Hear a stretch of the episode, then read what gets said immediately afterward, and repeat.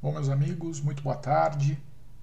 É, o, que, tema que eu queria propor para a nossa conversa de hoje é o da juristocracia.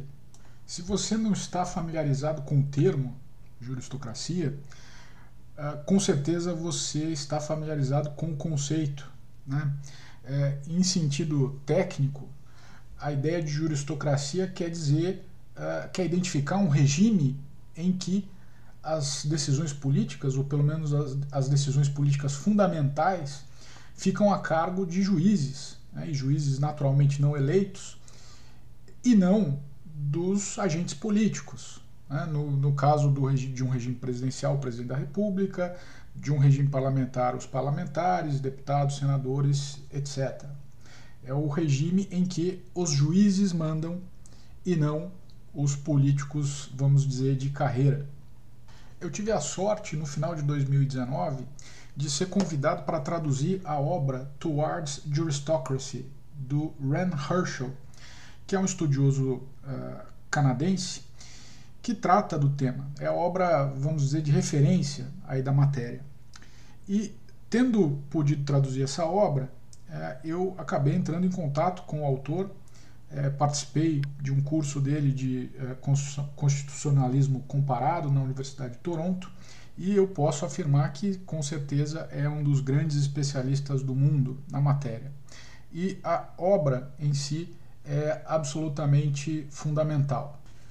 Bom, a tradução em português, sob o título de Rumo à Juristocracia, foi publicada em 2020 pela editora EDA de Londrina e eu vou deixar na descrição desse episódio o link para quem se interessar em adquiri-lo.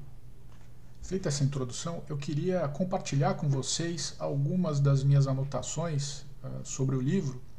É, algumas delas constam na introdução que eu, que eu escrevi também para a edição brasileira e mostrar ao final uh, os pontos em que ela pode nos ajudar tanto para apontar caminhos de estudo, né, é, temas que são relacionados à, à, questão da juristocracia, que ainda é, precisam ser devidamente investigados, e também, claro, né, para as devidas investigações é, tendo por base a realidade brasileira. Como eu, vocês vão ver, embora a ideia de juristocracia esteja presente em outros países, e os países analisados pela obra do Ron Herschel uh, são outros, né? não são, ele não, não, trata diretamente do Brasil, mas esse modelo uh, com certeza uh, está implantado também no Brasil. Quem começar a leitura do livro vai identificar a, a presença de dois fenômenos que são tratados de forma conjunta.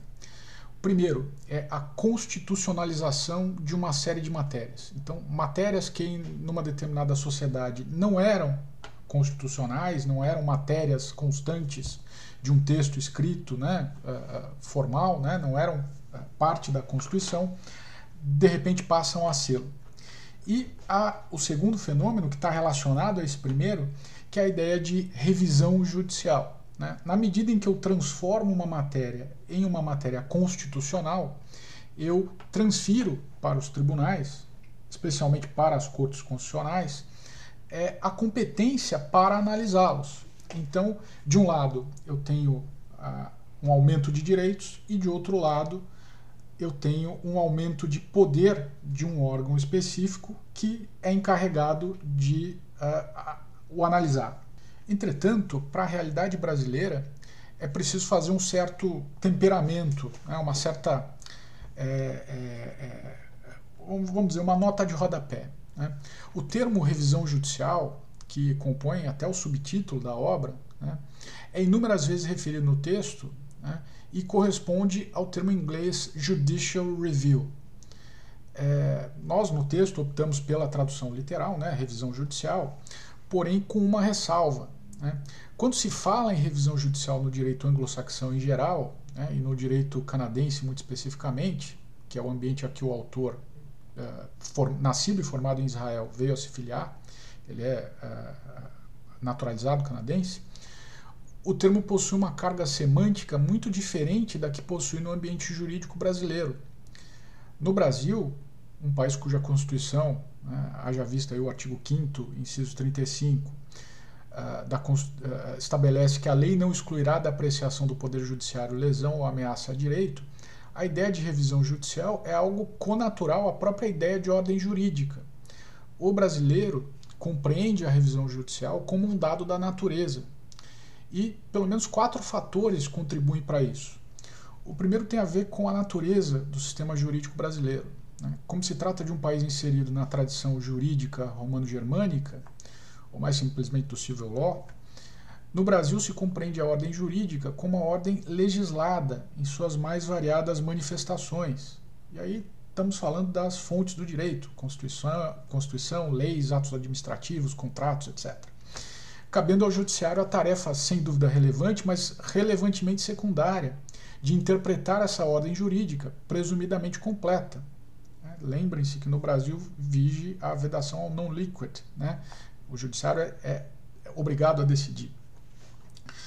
O segundo fator, que é complementar ao primeiro, é o fato de que o Brasil, ainda no século XIX, é, ter optado por um modelo de unidade de jurisdição, de modo que o judiciário é um, é um ator imprescindível para dizer o direito, né, embora tecnicamente não possa ele criá-lo. O terceiro fator é mais recente. Trata-se da Constituição de 88, que não apenas consagrou uma Carta de Direitos, como também se fez no Canadá seis anos antes, em 1982, mas incluiu ao lado daque, da, desse rol né, uma série de direitos sociais que impõem prestações positivas ao Estado e, na omissão desse, uh, transferem ao Judiciário a tarefa da sua implementação, inclusive por meio de ações judiciais específicas, como o mandado de injunção, que está previsto no artigo 5 71 da Constituição, entre outras. O quarto fator é político-institucional. Como o elemento de estabilidade do sistema político brasileiro, o elemento original, né, que era o poder moderador exercido pelo monarca, foi abolido quando do advento do regime republicano, o sistema político brasileiro, na minha opinião, sempre andou mancando. No período pós-1988, o poder que declarada, declaradamente assumiu o poder moderador foi o poder judiciário independentemente do fato de que em nenhum lugar da atual Constituição se encontre a atribuição ao Judiciário né, de um feixe de poderes similares ao, aos que eram atribuídos ao poder moderador durante o Império. E isso sem nenhuma oposição da parte dos demais poderes. Todos esses fatores, que eu estou só brevemente enumerando aqui, contribuem para que no Brasil haja o triunfo da revisão judicial como talvez não se veja em lugar nenhum do mundo. Né? É, por isso, eu fiz essa observação porque, para nós, quando se fala em revisão judicial, é algo muito natural. Né? E, e nós muitas, muitas vezes não entendemos uh, o próprio sistema jurídico de forma diferente. Agora, para um canadense, e, e relembre, o Herschel está nesse ambiente, o cenário é radicalmente diverso. Por se tratar de um país que herdou a tradição constitucional britânica, na qual o parlamento, sem sombra de dúvidas, possui uma posição de proeminência em face dos demais poderes, é, e não é incomum se falar no ambiente britânico de soberania parlamentar ao invés de soberania popular, né? o parliamentary sovereignty é, é, mais forte do que a, a soberania popular, é, a ideia de revisão judicial é muito mais problemática. Quando, num ambiente desses, se constitucionaliza uma área da vida social, o que se opera é a transferência de poder que antes era reconhecidamente e inegavelmente privativo do parlamento para o judiciário. Esfera a qual, agora, depois dessa transferência, caberá a última palavra sobre a matéria. Uma experiência dessa natureza tem o impacto de uma verdadeira revolução, né? coloca de ponta cabeça o sistema.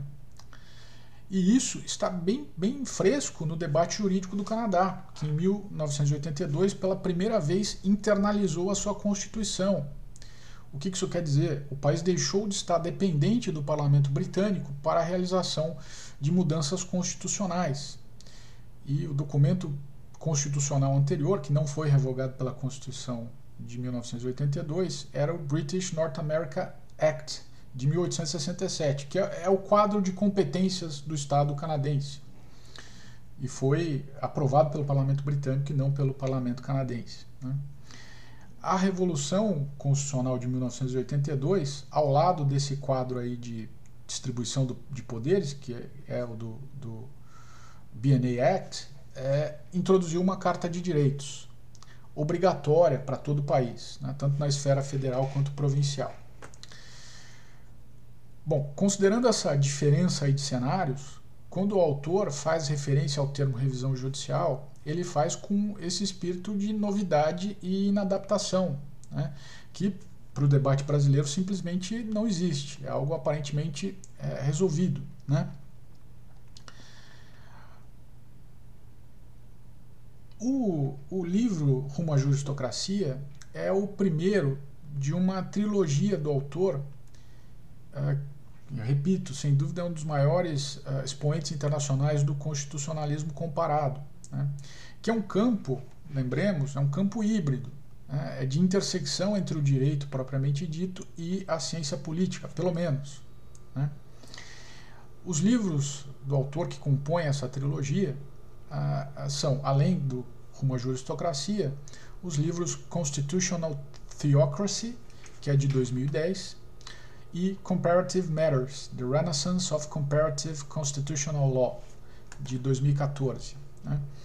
É, no Constitutional Theocracy, o Herschel investiga o que ele qualifica como um buraco negro, ou lado oculto do constitucionalismo, a saber, o fenômeno cada vez mais comum de mistura entre o constitucionalismo e concepções teológicas de organização da sociedade. Nessa obra, ele define o fenômeno que ele chama de teocracia constitucional, descrevendo suas principais características, funcionamento e principais tensões existenciais. Ele situa esse fenômeno num quadro mais amplo das relações entre Estado e religião mundo afora, examinando os desafios que as concepções teocráticas propõem à teoria constitucional convencional. É, lembrem, é, o autor é nascido e formado em Israel, um país em que ainda há uma discussão sobre a vigência é, dos, da, da, lei é, judaica versus a lei secular do Estado. Né? E mais, em Israel, por exemplo, é, o próprio Estado se estrutura em torno da ideia de identidade judaica. Né? O Estado se define como Estado judaico. Então, é, vejam que num país ocidental, que aparentemente segue é, os rumos aí da teoria jurídica e do, do direito constitucional do Ocidente, você tem uma tensão muito forte entre a ideia de um, de um direito uh, divino, né, ou pelo menos ligado à religião, versus a, a, o direito secular do Estado. Né? Mas ele, claro, não fica só no exemplo de Israel. Ele aborda esse fenômeno num contexto muito mais amplo. Vai explorar, por isso, o apelo secularista do constitucionalismo e seu caráter inerentemente contra e antirreligioso, o que vai transformar esse movimento numa opção preferencial para os grupos secularistas, modernistas, cosmopolitas e progressistas nas sociedades modernas. Vai abordar o papel de contenção da religião que caberia às cortes constitucionais em países onde a religião se mostra mais forte. Os exemplos são países como Egito, Kuwait, Paquistão, Malásia, Nigéria, Israel e Turquia. Ah, nessa obra altamente interessante, o autor traz pelo menos duas conclusões desconcertantes. A primeira, de que a religião, quando se converte em um fundamento constitucional do Estado, acaba se convertendo também, como ocorre com o constitucionalismo, em ideologia. Daí a equivalência e similitude entre ambos, traduzidas na tensão entre tradição e inovação, na disputa entre correntes doutrinárias e na disputa entre originalismo e textualismo no plano hermenêutico.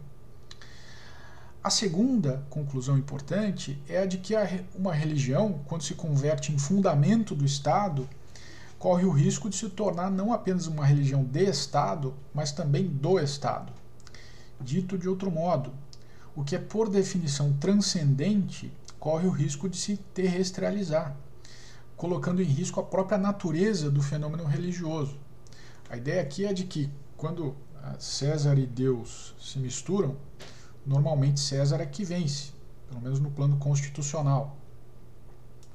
Em Comparative Matters, que é o segundo livro da trilogia que nós estamos aqui tratando brevemente, o autor nos mostra por que no Theatrum Legale Mundi, que é uma expressão do Leibniz, ele é uma das maiores autoridades.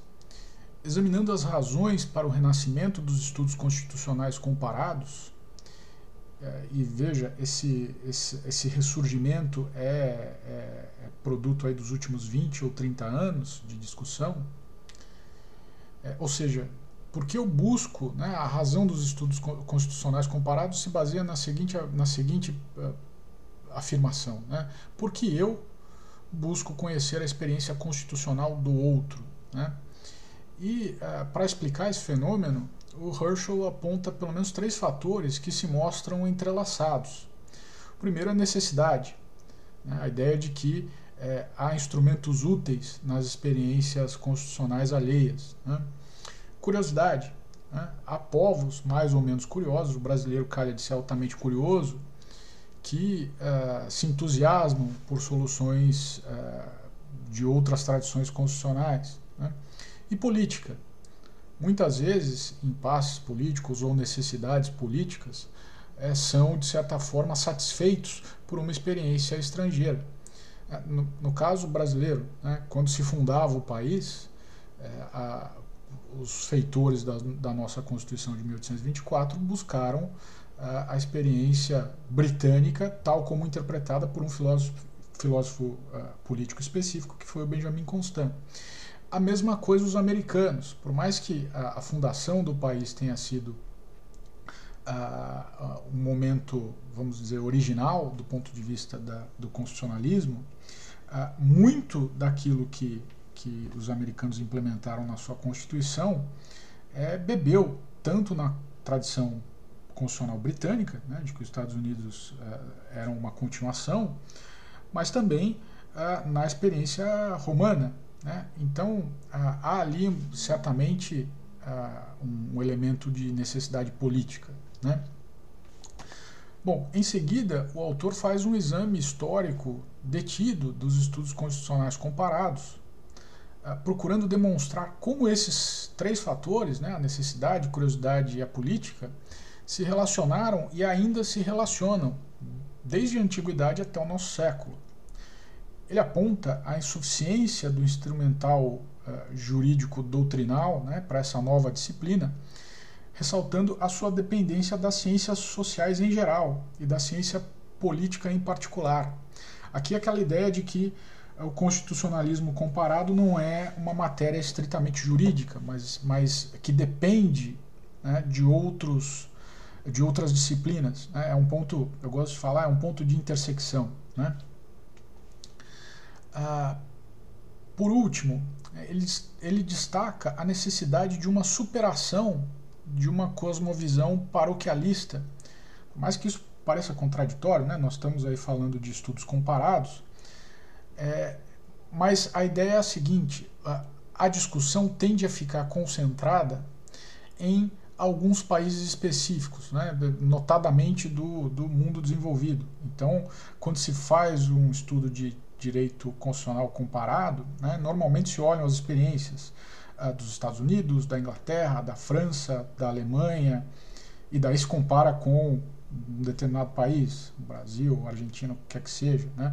Existe, vamos dizer, um provincianismo né? É, é, é um pouco é, na seleção dos modelos que serão comparados. Né? E uh, o autor rejeita isso. Né? Uh, o que, que para ele é necessário, né? o que para ele deve ser o objetivo do constitucionalismo comparado, é a, a a ideia de, de que nós possamos nos aproveitar de uma mentalidade verdadeira, verdadeiramente universalista, né, cosmopolita. Né?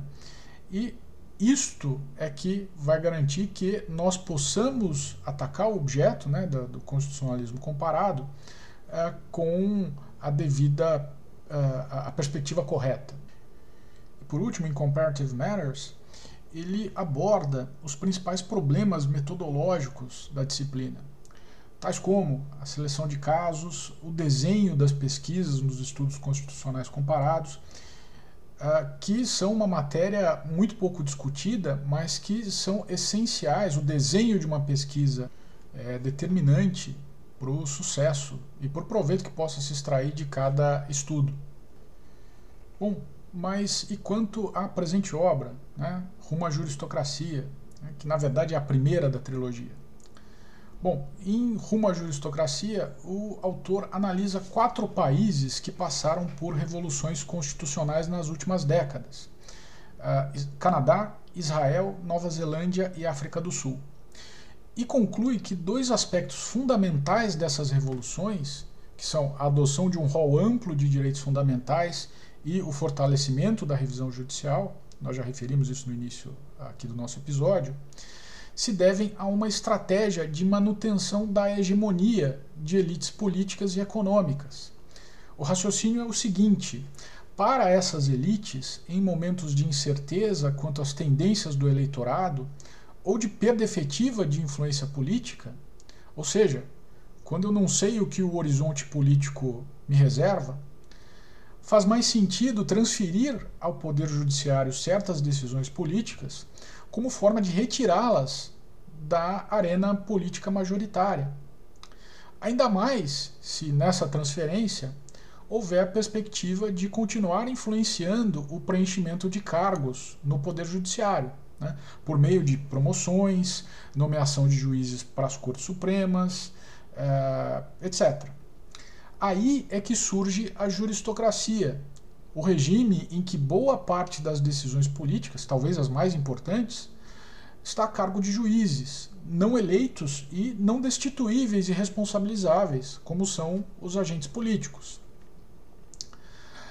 Essa abordagem é feita a partir de um ângulo de visão mais amplo do que os estudos tradicionais, normalmente centrados ali no comportamento dos juízes. A tese de Herschel é a da autopreservação estratégica, elites que se encontrem ameaçadas preferem transferir poder a juízes se isto oferecer riscos menores do que o das arenas democráticas. De novo, a, a finalidade disso, a ideia é preservar a sua própria influência.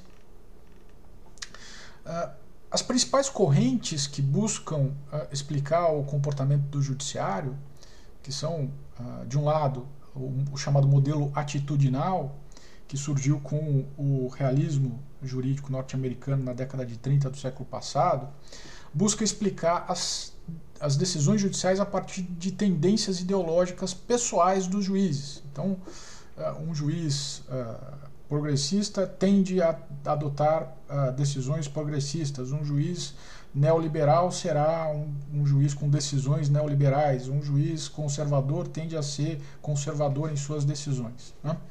Esse é o, é, vamos dizer, o pressuposto aí da análise. Né? E, é, de outro lado, o modelo do comportamento estratégico, né, que pressupõe que os juízes, né, muito mais do que é, para, para além dessa questão ideológica, né, tendem a adotar um comportamento estratégico. Isso é, direcionado a um público, que é muito semelhante ao de políticos eleitos.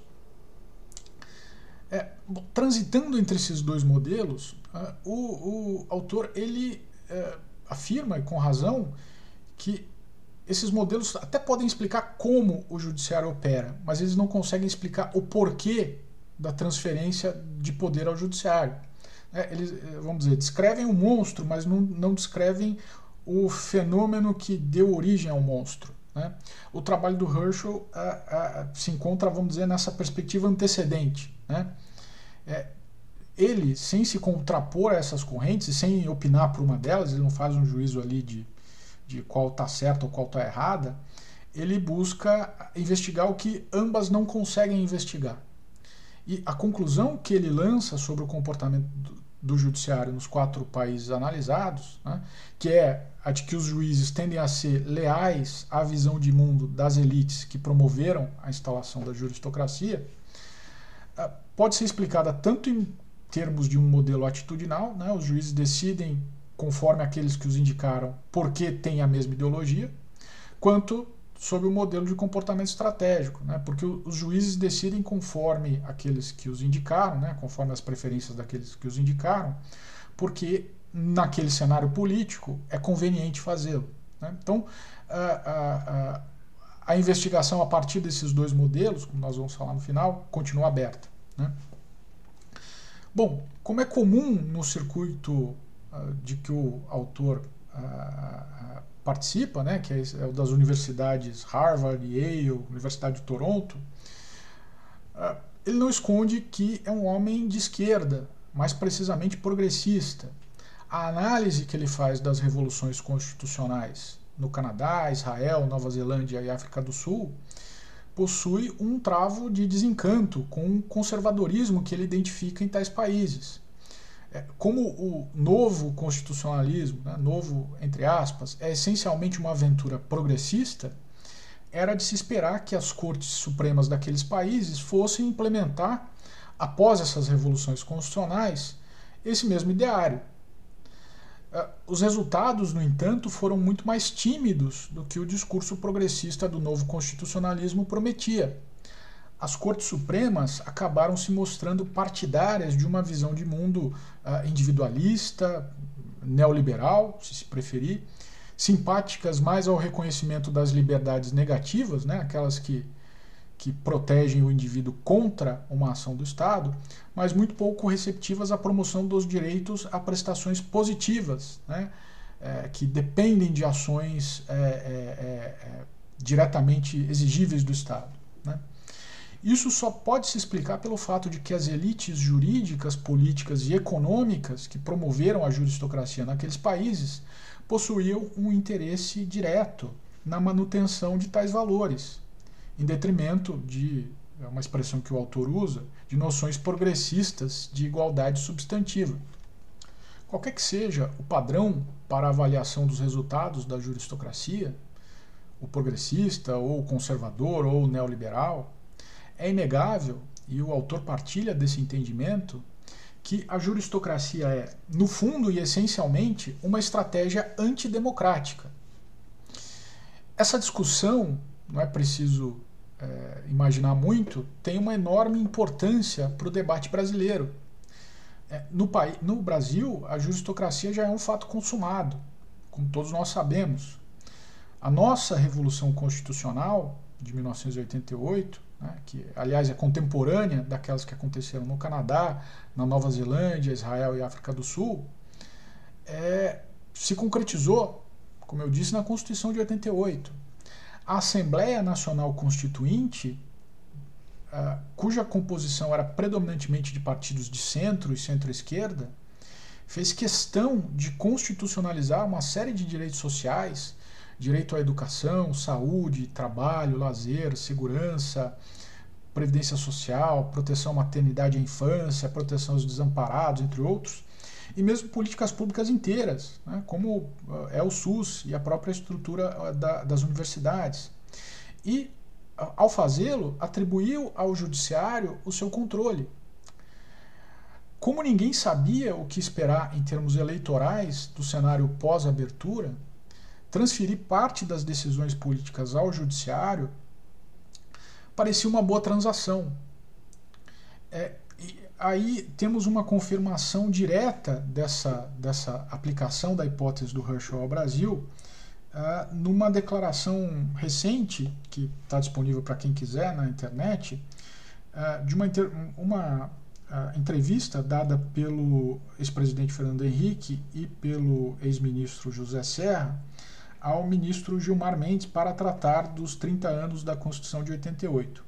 Nessa entrevista, que é muito curiosa, enfim, eu recomendo a todos que vejam, uh, tanto o Serra quanto o Fernando Henrique é, admitem é, expressamente que, como não se sabia né, com, como que a democracia brasileira operaria de 1988 em diante, a estratégia foi colocar tudo na Constituição para não depender do Congresso que viesse a se instalar dali em diante. É, é, vamos dizer, é, temos aí o recibo né, da, do, do achado do Herschel é, no caso brasileiro. No, nesse caldeirão ideológico da Constituinte, a elite patrimonialista de centro se uniu à esquerda e deu ao Brasil uma Constituição absolutamente adequada para a instalação da juristocracia o judiciário era mais previsível e controlável do que o eleitorado. O resultado é que não há hoje política pública ou ato do executivo no Brasil, em qualquer área, que não possam ser afetados pelo judiciário. E hoje, ah, dada a atual composição do STF, a juristocracia já está tão escancarada que nem mesmo certos limites da Constituição de 88 são mais uh, respeitados. Esse é um tremendo problema. O Brasil, talvez mais do que qualquer outro país, sente os efeitos negativos da juristocracia. Por isso, é tão importante a análise de Iran Herschel ela descreve e explica os mecanismos de um fenômeno que nos diz respeito diretamente. E isto prova o seu enorme valor como esforço científico. É, o, Brasil precisa descobrir ainda a juristocracia. E este livro, que eu tive a, a honra de traduzir, é absolutamente essencial para isso. E por último, eu sempre gosto de, de perceber, depois que eu leio um livro, depois que eu comento um livro, é não apenas aquilo que ele nos ensina, mas aquilo que ele nos dá como lição de casa. Né?